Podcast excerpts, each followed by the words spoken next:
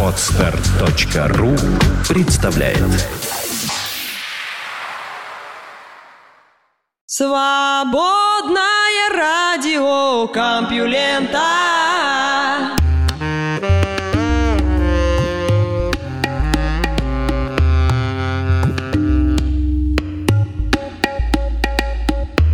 Привет всем слушателям свободного радиокомпьюлента. Вы слышите Лёшу Халецкого, а этот выпуск называется «Хлеб насущный». Да, для меня новости «Хлеб насущный», а для вас? Наука и техника. На эволюцию человеческого мозга повлияли, возможно, великие озера Африки.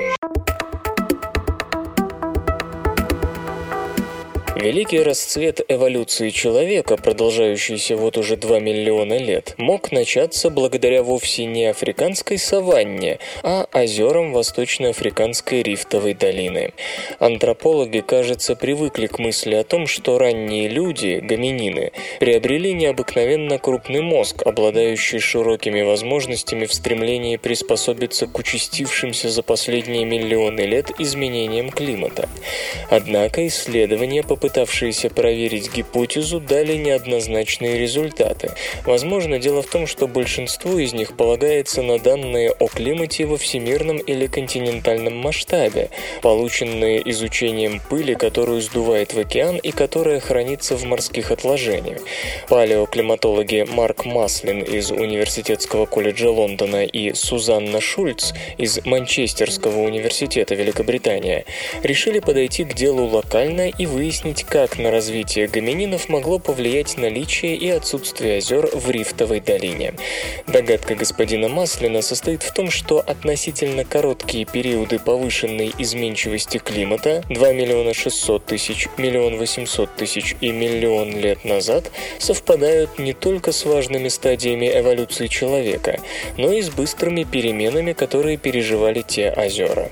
Поскольку в сравнительно небольшой бассейн долины стекаются осадки со всей округи, озера немедленно реагируют на климат, то разбухают, то пересыхают. Чтобы уровень воды поднялся, достаточно небольшого плюса к количеству осадков. По словам господина Маслина, они как бы усиливают эффект изменчивости климата. Окрестные земли живо откликаются на поведение озер. Чем больше воды, тем пышнее растительность и больше пищевых ресурсов. Ученые собрали данные о глобальном и региональном климате за последние 5 миллионов лет и сопоставили их с информацией о присутствии и отсутствии озер в долине, а также с хронологией появления и исчезновения видов ранних людей и с историей размеров человеческого мозга. Присутствие озер оказалось лучшим предиктором человеческой эволюции, чем изменение глобального или регионального климата.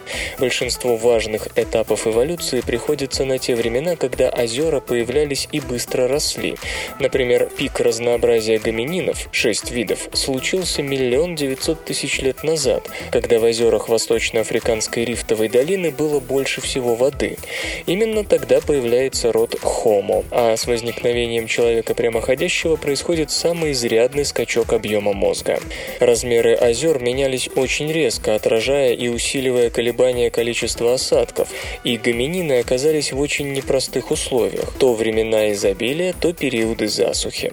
Вероятно, в ответ на это и появились экологические инновации, например, увеличение размеров мозга, которые повлекли за собой образование новых видов. Вот почему гоминины, жившие в других местах Африки, не демонстрируют подобных изменений размеров мозга. Как видим, дело не в глобальном климате, а в локальных условиях. К сожалению, небольшое количество окаменелостей гомининов не позволяет проникнуть в детали описанного процесса. В следующий раз ученые попытаются обойти это препятствие, обратившись к эволюции других видов млекопитающих и травоядных и хищников, дабы выяснить, как она реагировала на поведение озер. Если озера действительно выступают важным эволюционным фактором, мы увидим, что он повлиял не только на гомининов. Открыт магнитный эффект Зейбека. Если контакты между последовательно соединенными разнородными металлическими проводниками имеют разные температуры, это приводит к возникновению электрического поля. Феномен, известный как эффект Зейбека или просто термоэлектрический эффект, открыт чрезвычайно давно, почти 200 лет назад, и сегодня используется очень широко, от космических зондов до вполне земных термоэлектрогенераторов. И вот ученые из швейцарской политехнической школы в Лозанне сначала предсказали теоретически, а затем подтвердили экспериментально магнитный эффект Зейбека.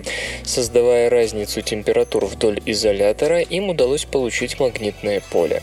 И это прорыв, дорогие слушатели, причем с весьма вероятным практическим применением как в электронике вообще, так и в новом типе транзисторов в частности. Немного о сути процесса. Обычный эффект Зейбека – это движение электронов в проводнике, упрощая, по сути, в наборе разнородных проводников, в ответ на наличие вдоль него температурного градиента. В среднем электроны на горячем конце проводника имеют больше кинетической энергии, в связи с чем постепенно мигрируют с горячей стороны на холодную.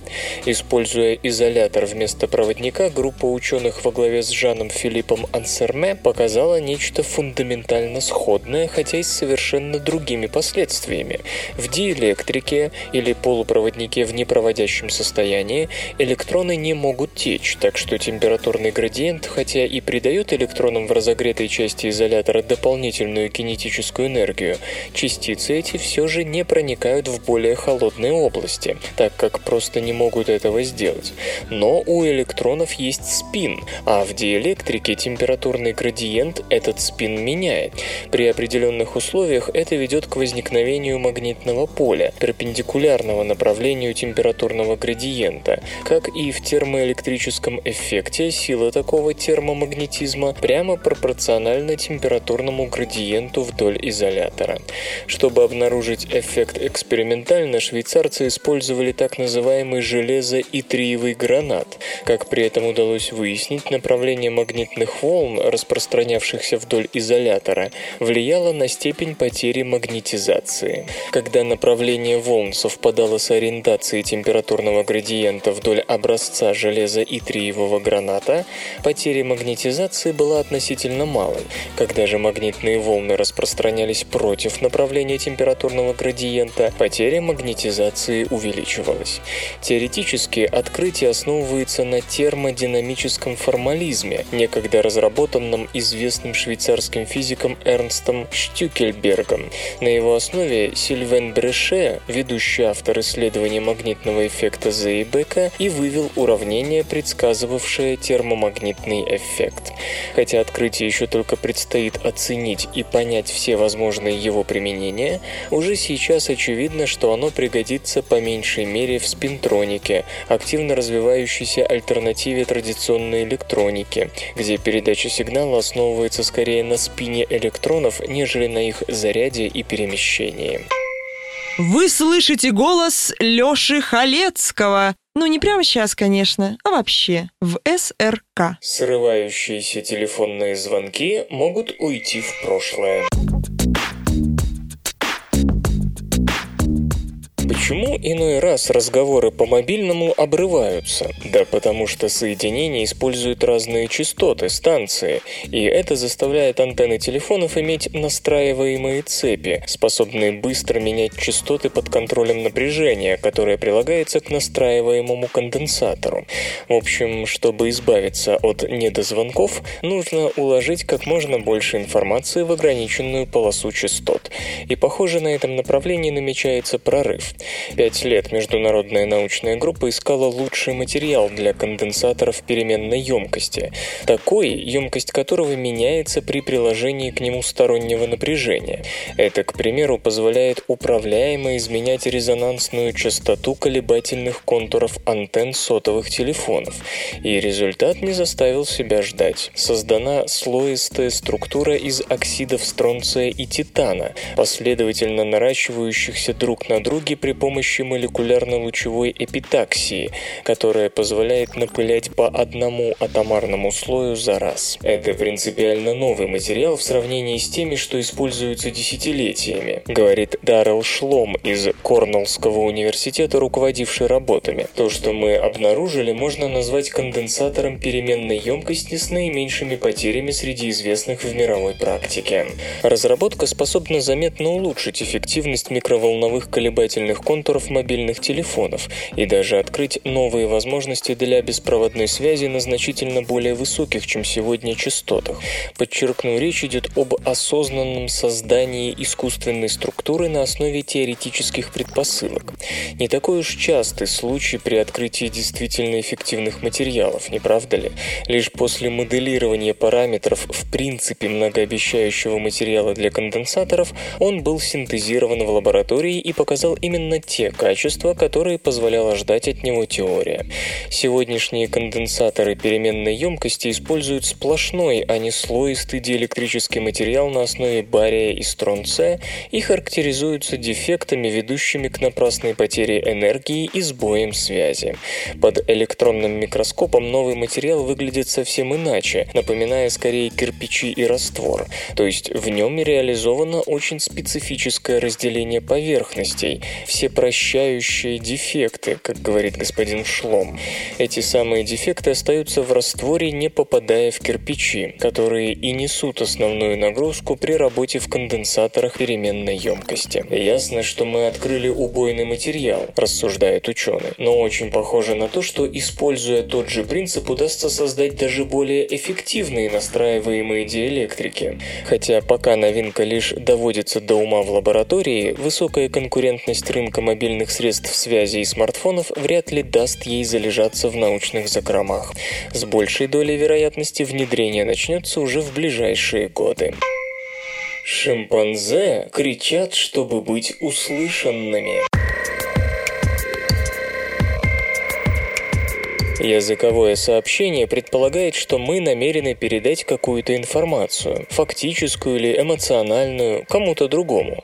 До сих пор считалось, что преднамеренность свойственна только человеческому языку, и что, например, вопли приматов – это лишь следствие переживаемых ими эмоций, подобно тому, как наши междометия после удара молотком по пальцу не имеют ничего сообщить окружающим, а только выражают наши чувства по этому печальному поводу. Желание что что-то донести до другого, желание установить контакт исследователи до сих пор видели лишь в жестах человекообразных обезьян, и считалось, что человеческий язык возник не от голосовых сигналов приматов, а именно в качестве озвучания жестикуляции. Однако новые данные, полученные исследователями из Йоркского университета, с этой гипотезой расходятся. Кэти Слокомб и ее коллеги наблюдали за тем, как шимпанзе, живущие в лесах Уганды, реагируют на движущуюся модель змеи, которую им подсовывали ученые. Обезьяны встречали змею тревожными воплями, однако кричать шимпанзе предпочитали тогда, когда рядом с ними был кто-то из товарищей. Тот, кто заметил опасность, обозревал местность до и во время сигнала тревоги, и, начав кричать, делал это до тех пор, пока товарищи, если они были рядом, не отходили на безопасное расстояние. Причем первый, увидевший змею, кричал именно именно тем, с кем был в друзьях и кто еще не успел заметить опасность. То есть сигнал был направленным. Иными словами, шимпанзе намеренно предупреждали других об опасности, и их вопли были не только выражением страха. Итак, голосовые сигналы обезьян оказались преднамеренными и направленными. И это, возможно, говорит о том, что наша речь могла развиться как раз из голосовых сигналов, а не как объяснение жестов человеческих обезьяноподобных предков. Вслух и с выражением читаю стихотворение. Давид Самойлов из детства.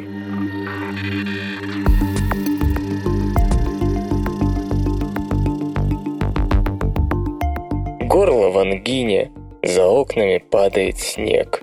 И папа поет мне, как ныне сбирается вещи Олег, и я слушаю песню и плачу. Рыдание в подушке душу, и слезы постыдные прячу. И дальше, и дальше прошу. Осеннюю мухой квартира дремотно жужжит за стеной.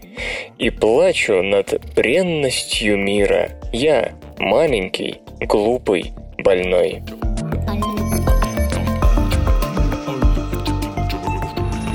Наука и техника. Как воскресить того, кто считает себя мертвым? Фармакологи открыли механизм, вызывающий таинственный синдром Катара, при котором человек считает, что его или некоторых частей тела больше нет. Ацикловир, известный также под коммерческим названием Завиракс, ничем не примечательный препарат, которым лечат разнообразные виды герпеса. Вредным побочным действием вроде бы не обладает. Однако примерно у 1% людей, которые принимают его перорально или внутривенно, возникают психиатрические отклонения, в том числе синдром Катара. Как правило, это пациенты с почечной недостаточностью. Андерс Хелден из больницы Каролинского института и Томас Линден из Сальгренской академии, обе Швеция, подняли медицинские архивы и выявили 8 человек с синдромом Катара, инициированным ацикловиром.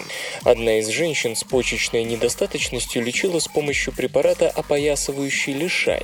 В один ужасный день она с криком вбежала в больницу больницу. После часового сеанса диализа пациентка заговорила и объяснила причину своего состояния. Она была уверена в том, что умерла. Прошло еще несколько часов диализа, и женщина сказала, «Не знаю, умерла я или нет, но ощущения по-прежнему странные. Еще четыре часа спустя я не умерла, это абсолютно точно, но моя левая рука определенно не моя. Через сутки симптомы пропали. Разгадать этот случай помог анализ крови. Один из продуктов распада ацетилхолина цикловира в организме CMMG обычно находится на очень низком уровне, а у людей с симптомами синдрома Катара на повышенном.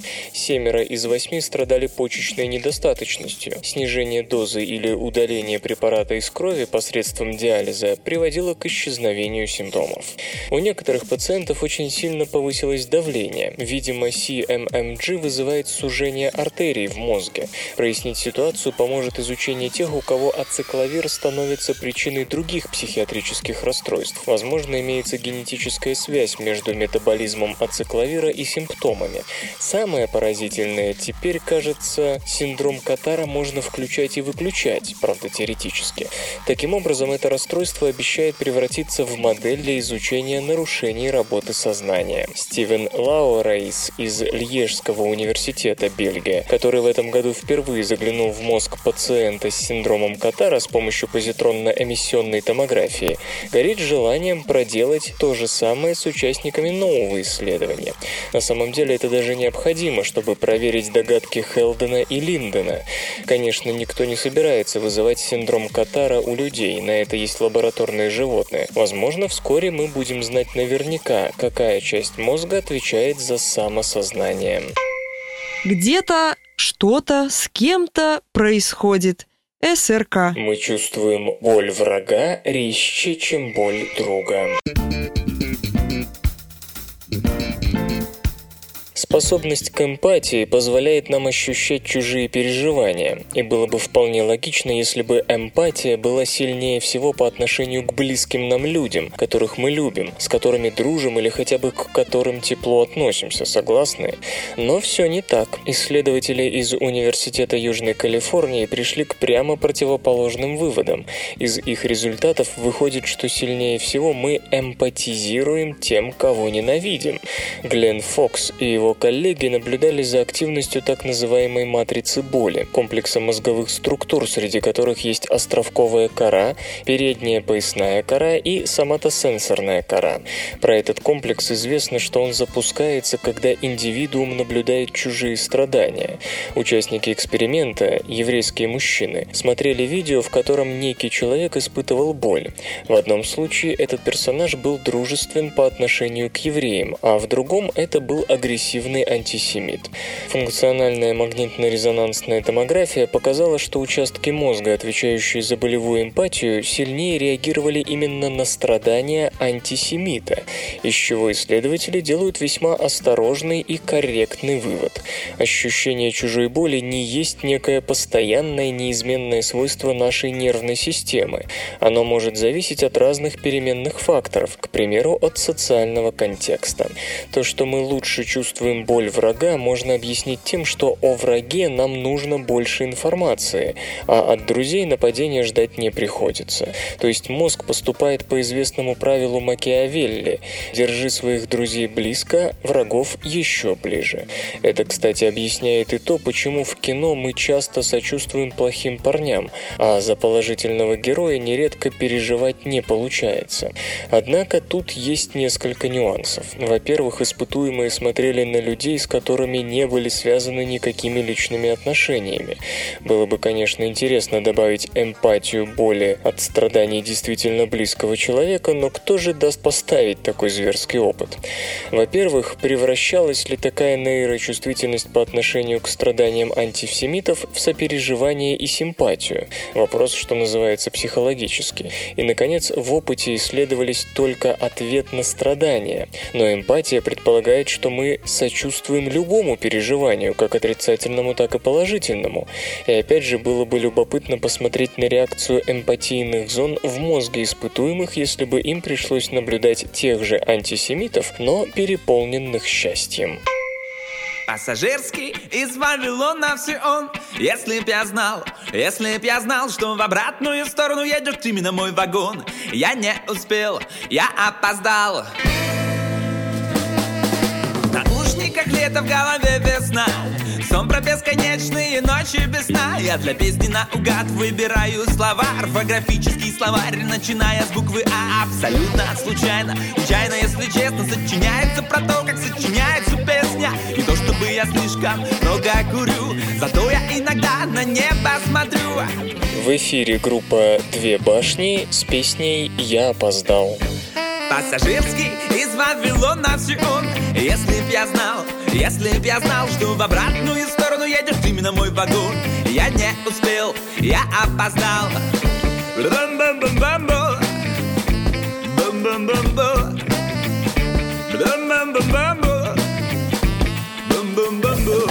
Что за нафиг, что за странная погода?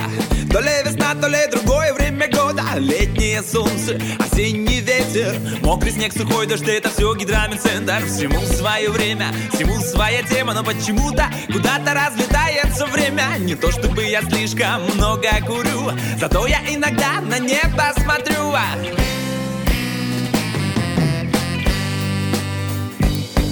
Пассажирский из Вавилона все он Если б я знал, если б я знал Что в обратную сторону едет именно мой вагон Я не успел, я опоздал Бам-бам-бам-бам-бо. Бам-бам-бам-бо. Бам-бам-бам-бам-бо. Бам-бам-бам-бо.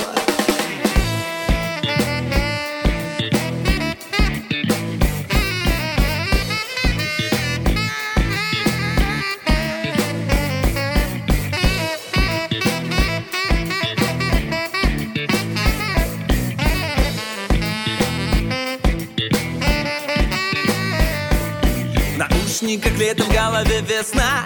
Сон про бесконечные ночи без сна Я для песни наугад выбираю слова Орфографический словарь, начиная с буквы А Абсолютно случайно, нечаянно, если честно Сочиняется про то, как сочиняется песня. Не то чтобы я слишком много курю Зато я иногда на небо смотрю.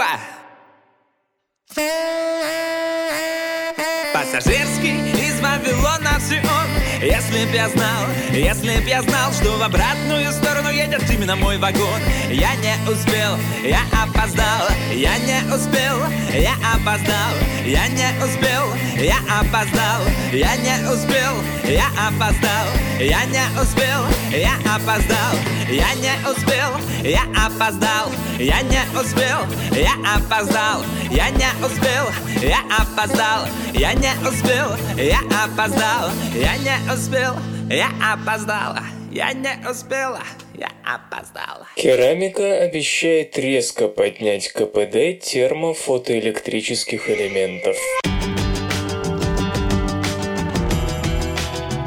Обычная солнечная батарея на кристаллическом кремнии в силу его запрещенной зоны преобразует свет, относящийся к ближнему инфракрасному излучению. Остальное фотоэлемент теряет, а избыток видимого излучения просто перегревает кремниевые фотоэлементы, снижая их эффективность. В теории обычный однослойный фотоэлемент такого типа не может иметь КПД выше 34%, хотя на практике этот показатель в лучшем случае случае на 10% ниже. Причина очевидна, он просто швыряется солнечным излучением. Откуда же взяться высокому КПД? Впрочем, существуют термофотоэлектрические устройства, созданные специально для решения этой проблемы. В них солнечный свет попадает не прямо на фотоэлемент, а на промежуточный компонент, состоящий из поглотителя излучения, нагревающегося на Солнце, и излучателя, который при нагреве испускает в инфракрасном диапазоне. Именно инфракрасное излучение оказывается на полупроводнике, где и превращается в электричество. В сущности, мы просто ушиваем свет до другой длины волны, той, что идеально для солнечной батареи, поясняет Шанхуэй Фань из Стэнфордского университета США, один из ведущих разработчиков таких систем. Это поднимает теоретическую эффективность батареи до 80%. Да, вы не ослышались до 80%.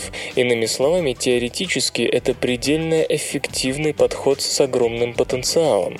Нынешние кремниевые фотоэлементы, становой хребет солнечной энергетики обычно имеют лишь 20% КПД, но как добиться этих удивительных 80% на практике? Пока термофотоэлектрические системы достигли лишь 8%, и причина этого очевидна. Компоненты-посредники, призванные при нагревании испускать инфракрасное излучение, обычно сделаны из вольфрама, играющего играющего аналогичную роль в лампах накаливания. Такой материал должен быть организован в сложную трехмерную наноструктуру – фотонный кристалл, позволяющую эффективно переизлучать в инфракрасном диапазоне. Однако ранее такие материалы при нагреве до 1000 градусов разрушались. Между тем, нагрев промежуточных элементов должен быть как минимум не ниже этой цифры, а в идеале значительно выше. В этот раз исследователи во главе с Полом Брауном из Иллинойс Иллинойского университета в Урбане и Шампейне заключили наноструктуры из вольфрама в оболочку из диборида гафния, это керамика, и затем подвергли их нагреву до 1000 градусов на протяжении 12 часов. Более длительный солнечный нагрев солнечным батареям не грозит.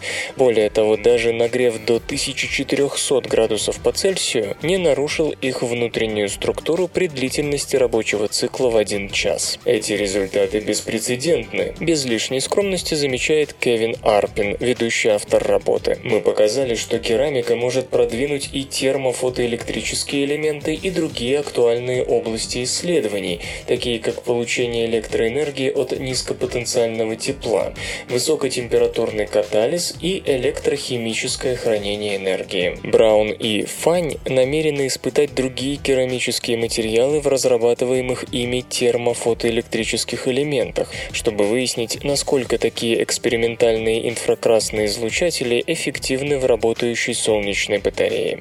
И уже сейчас, в начале этого пути, ученые полны оптимизма. Мы показали, что перекраивание оптических возможностей при высоких температурах вполне реально, говорит Пол Браун. Гафний и вольфрам – широко распространенные дешевые материалы, а технические процессы изготовления теплостойких инфракрасных излучателей хорошо отработаны. И действительно, количество диоксида гафния и вольфрама, необходимое для одного термофотоэлектрического элемента, сравнительно невелико, и новый материал вполне способен открыть у возобновляемой энергоотрасли второе дыхание.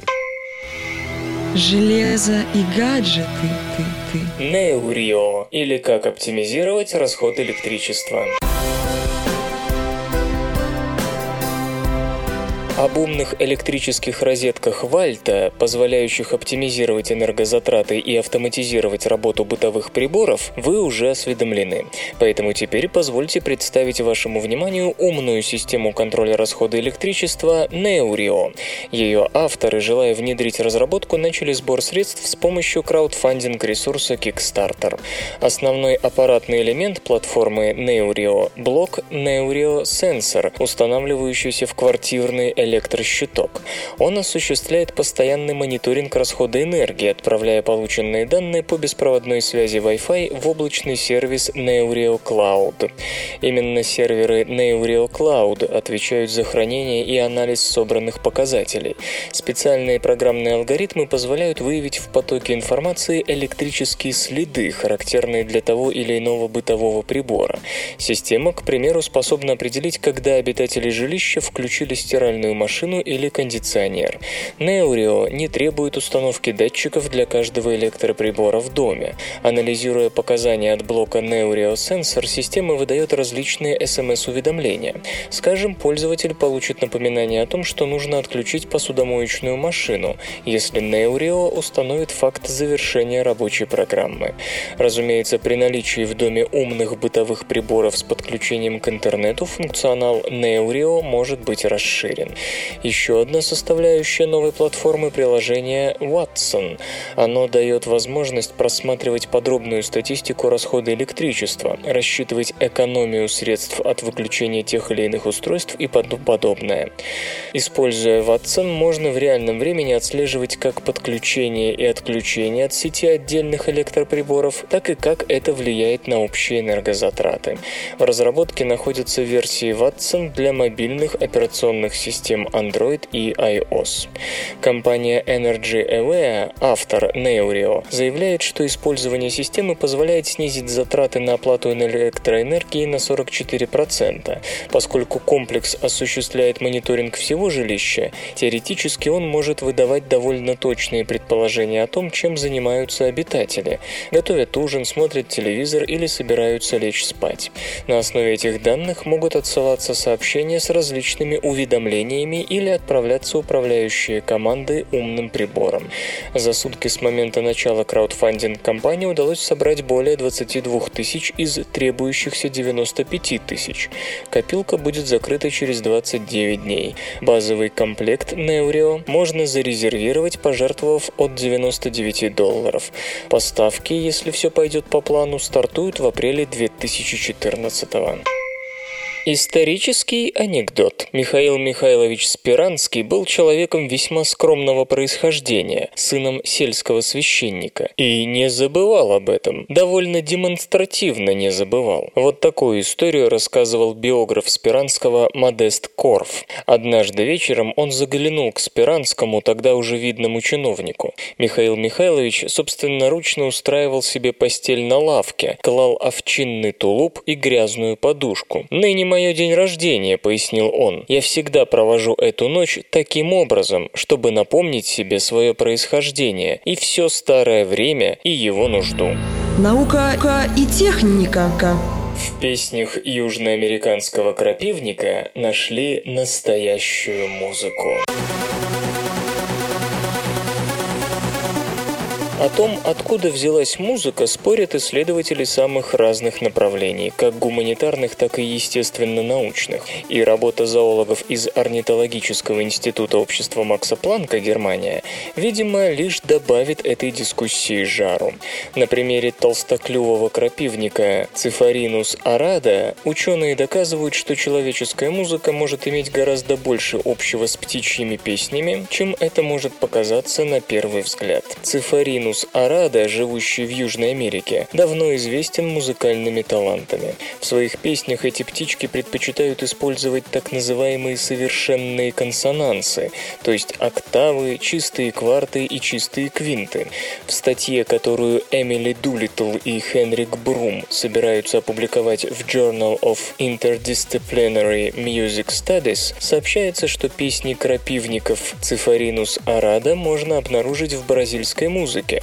К слову, знаменитый композитор Эйтер Вилла Лобос в 1917 году написал симфоническую поэту под названием «Уирапуру». Так зовут Цифаринус Арада по-португальски.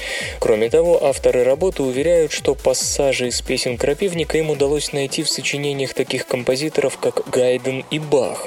Некоторые фрагменты в песнях крапивников наводят на мысль, что птицы выстраивают их вокруг тонального центра. Впрочем, полагать пернатых знакомыми с музыкальной грамотой было бы слишком просто. Они, как было сказано, предпочитают одни интервалы другим, что и вызывает иллюзию продуманной тональности. То, что человек может выделить песни музыкального крапивника среди прочих, исследователи демонстрируют в эксперименте, в котором участвовал 91 человек. Каждому давали послушать песню крапивника или же сгенерированную на компьютере песню, которая по рисунку и продолжительности была неотличима от рулат птички, но в которой интервалы были слегка изменены. Испытуемому нужно было оценить музыкальность пьес, и самыми музыкальными признавались как раз аутентичные птичьи сочинения. Не стоит, впрочем, делать из этих результатов слишком далеко идущие выводы. Авторы работы всего лишь констатируют удивительное сходство между особенностями тональной европейской музыки и птичьими песнями. Не будем забывать и того, что птиц на свете много, равно как и способов сочинять музыку. И, например, Оливье Мессиан прислушивался вообще к любым птицам, не слишком беспокоясь о том, придерживаются ли они заветов Гайдна и Баха. Что до крапивника, то было бы интересно поставить обратный опыт и посмотреть, как эта музыкальная птица будет реагировать на отрывки произведений, которые, как уверяют исследователи, так похожи на ее песни. Игры. Как Ubisoft подложила свинью новым консолям. Nintendo первая в списке компаний, доказывающих, насколько важны обязательные к покупке игры во время консольного запуска. Чем больше у вас подобных проектов, тем лучше, поскольку они не только усиливают шумиху вокруг вашей приставки, но и долгое время поддерживают спрос на устройство, даже после рождественских распродаж. На текущей неделе Ubisoft объявила, что экшена Watch Dogs в этом году не будет. Изначально планировалось, что игра поступит в продажу 22 ноября и будет доступна на персональных компьютерах PlayStation 3, Wii U, Xbox 360, а также, куда важнее, на PlayStation 4 и Xbox One. Проект должен был войти в стартовую линейку игр для новых консолей. И вот, в последнюю минуту издательство решило, что игре лучше подождать до весны. В общем, по Microsoft и Sony нанесен серьезный удар. Игра находится на пользовательских радарах с июня 2012 и информационный гул вокруг нее никогда не стихал. Одно это уже результат для любого проекта. Sony настолько высоко оценила новинку, что объявила о выпуске специальных комплектов с приставкой PlayStation 4. Хотя официального подтверждения не было, Microsoft тоже договорилась о чем-то похожем с GameStop. И что теперь? Sony от комментариев отказалась, но сослалась на заявление магазина Amazon, обещающего, что все сделавшие предварительный заказ получат консоли в срок. И GameStop обещала не обижать покупателей Xbox. Но даже если забыть об этих комплектах, ситуация для производителей консолей не самая приятная. Нет, она не провальная, но и хорошего в ней чуть. И снижение спроса, пусть и минимального, не избежать. Продолжение Call of Duty, Battlefield и Assassin's Creed, разумеется, не дадут консолям совсем уж умереть. Но ведь игроки изголодались по новинкам, и Watch Dogs в их списке была, пожалуй, первой. Скажем, NEC, возможно, удивительная игра, но это точно не продавец консоли. С Rise похожая история, проект не имеет решающего значения для продвижения Xbox One. Впрочем, и для самой Ubisoft в этом нет ничего хорошего. Проект активно продвигался 16 месяцев, и о переносе релиза стоило задуматься раньше, а не за месяц до выпуска. Неужели с игрой какие-то трудности? То есть мы к тому, что инвесторам ситуация тоже вроде ли вряд вряд ли по душе, особенно если учесть, что гальская компания снизила уровень ожидаемой выручки за этот финансовый год с полутора миллиардов евро до почти миллиарда. Наша долгосрочная цель – завоевать следующее поколение консолей, дежурно пояснил гендиректор Ubisoft Ив Гельмо. Жесткие решения, принятые нами сегодня, позволят в полной мере осознать потенциал наших проектов. Да, отсрочка окажет влияние на краткосрочные показатели, но мы убеждены, что, думая о перспективе, не ошиблись. Почему не ошиблись? Да потому что Grand Theft Auto 5 подмяла под себя весь рынок. Выпускать Watch Dogs сейчас, а это проект с той же базовой механикой, что и GTA, самоубийство. Во-первых, не факт, что Ubisoft творение лучше. Да, у него другой сеттинг, но для конкурентной победы этого мало. Во-вторых, компания сумеет дистанцировать свою новинку от GTA. Наконец, в следующем году клиентская база новых консолей будет намного шире, чем в начале продаж. Кроме того, издательство решает проблему внутренней конкуренции. Игрокам не придется мучиться с выбором между Assassin's Creed 4 и Watch Dogs. И все-таки риски велики. В 2014 году бороться за наше внимание будет намного сложнее, чем сейчас. Железо или гаджеты? Fly Clay Smart Wheel или как превратить обычный велосипед в умный электробайк. Однажды мы рассказывали об устройстве Ruby, при помощи которого можно превратить обычный велосипед в электрический. Речь шла о съемном модуле с электроприводом, который крепится на трубе седла обычного велосипеда. Через специальный ролик с выемкой крутящий момент передается на заднее колесо, приводя его в движение без необходимости вращения педалей. А сегодня давайте поговорим о разработке FlyCly Smart Wheel со схожим функционалом. Средство на выпуск которой собираются посредством Kickstarter. FlyCly Smart Wheel – это велосипедное колесо, в центральную часть которого вмонтирован специальный модуль с аккумуляторными батареями, электромотором и управляющей электроникой. Да, именно так. Изделие устанавливается на место заднего колеса обычного байка, превращая его в умный электровелосипед. Мощность примененного электродвигателя равна 250 Вт. Блок аккумуляторов выдерживает до 1000 циклов перезарядки зарядки. При этом конструкция не так тяжела, как может показаться, всего 4 килограмма.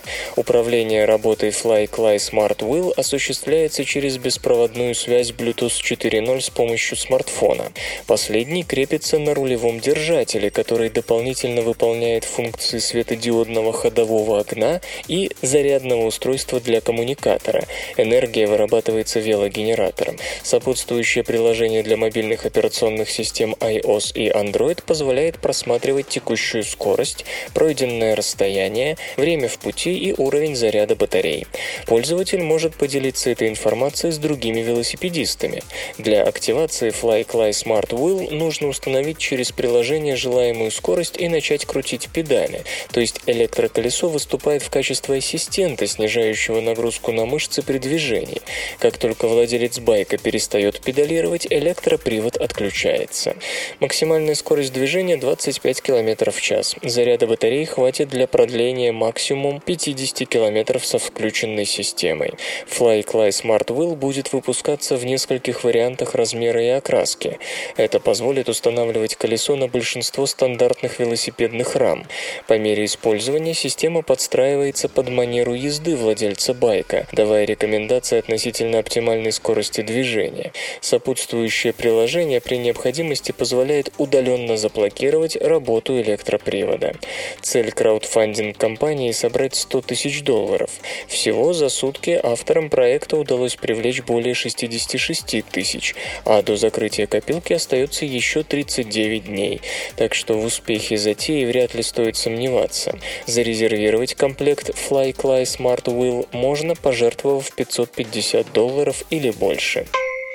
Зависимое телевидение калькулятор. Evo Power превратит канализационные люки в станции беспроводной подзарядки. Основная проблема, связанная с эксплуатацией электромобилей, заключается в необходимости подзарядки блока аккумуляторных батарей.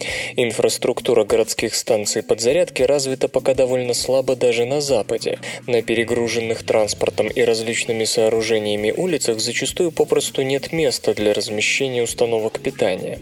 Над решением проблемы задумалась американская компания Hevo Power, предлагающая маскировать зарядные устройства под крышки канализационных люков. Технология Hevo Power предусматривает применение системы беспроводной передачи энергии.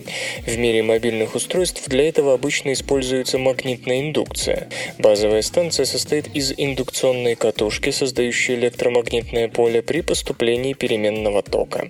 В устройстве, которое необходимо заряжать, находится похожая катушка, способная улавливать это поле, конвертируя полученную энергию в постоянный ток, применяющийся для зарядки аккумуляторов. Но Heva Power считает такой метод недостаточно эффективным, поскольку значительная часть энергии попросту рассеивается, а расстояние между зарядной станцией и потребителем должно быть небольшим. Увеличить дальность и эффективность энергопередачи предлагается за счет резонансной электродинамической индукции.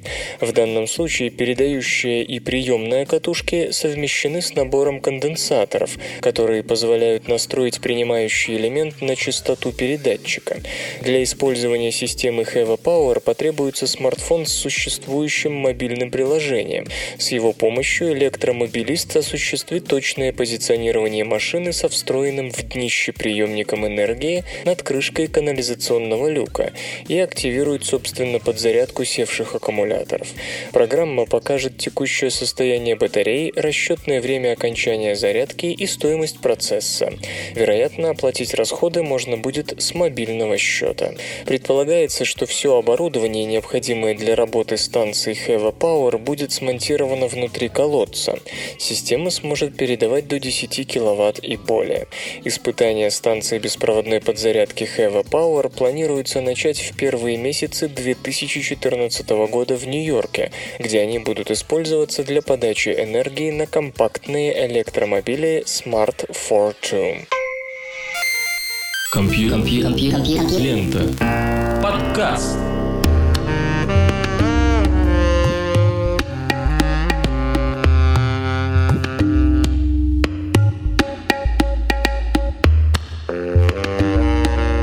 Выпуск под названием «Хлеб насущный» завершен. Вы слышали Лёшу Халецкого, «Свободное радио Компьюлента» и песенка. Свободное радио Компьюлента. Скачать другие выпуски подкаста вы можете на podster.ru